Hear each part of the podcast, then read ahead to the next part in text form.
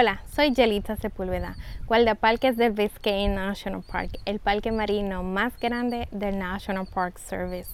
Las aguas del este en el parque guardan innumerables barcos que se hundieron en las aguas poco profundas de los arrecifes de coral. Se escogieron cuidadosamente seis de estos naufragios para formar parte del sendero del legado marítimo submarino del National Park Service. Antes de explorar el Mandalay, es importante que veamos algunas características naturales que han ayudado a configurar la historia marítima única de este parque. El Parque Nacional Biscayne abarca las riberas de manglares, las aguas poco profundas de la bahía Biscayne, el norte de los Cayos de la Florida y los arrecifes de coral de la Florida.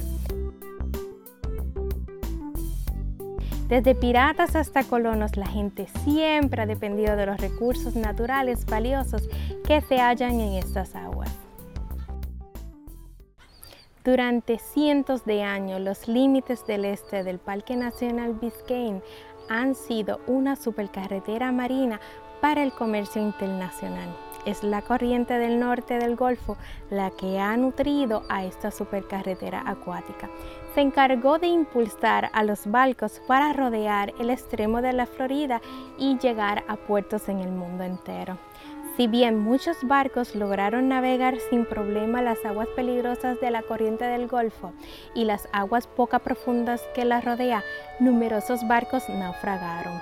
Durante muchos años los barcos se enfrentaron a estas aguas obligados por la necesidad. A mediados del siglo XX, los barcos también cruzaban estos mares con fines de disfrute y recreación.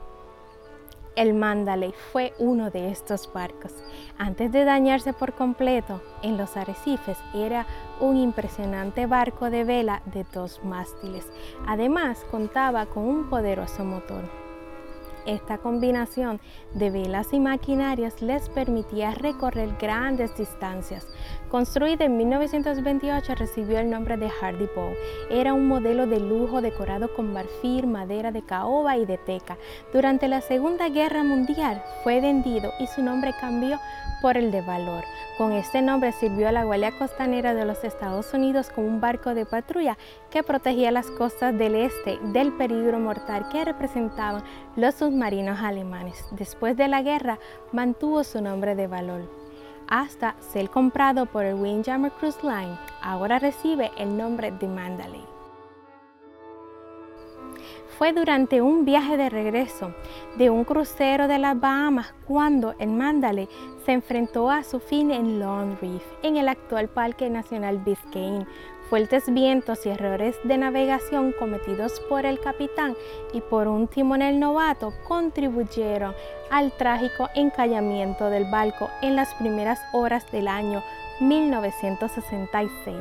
Durante la noche, la Guardia Costanera de los Estados Unidos usó helicóptero para rescatar a todos los pasajeros y la tripulación del Mandalay para trasladarlos a la costa.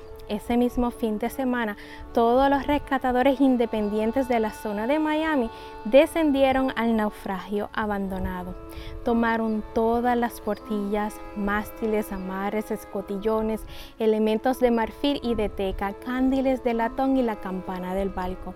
También se llevaron todo equipo de navegación y los artículos personales que habían abandonado los pasajeros y la tripulación.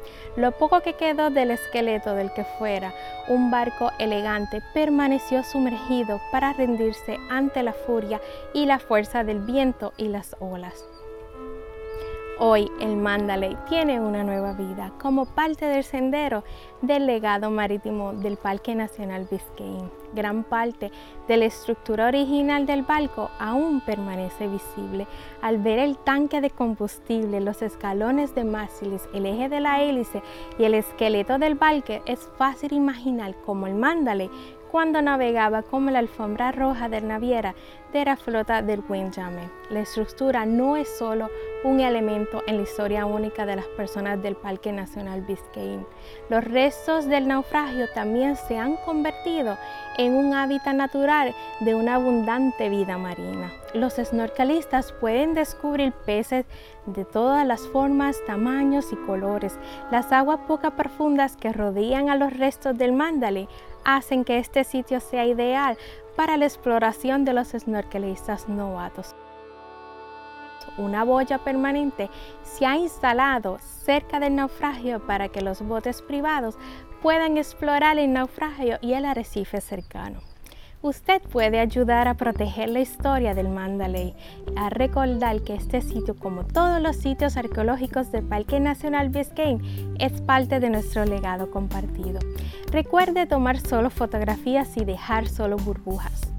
Sumérjase en la historia y descubra las historias detrás de los naufragios en el sendero del legado marítimo de Biscayne.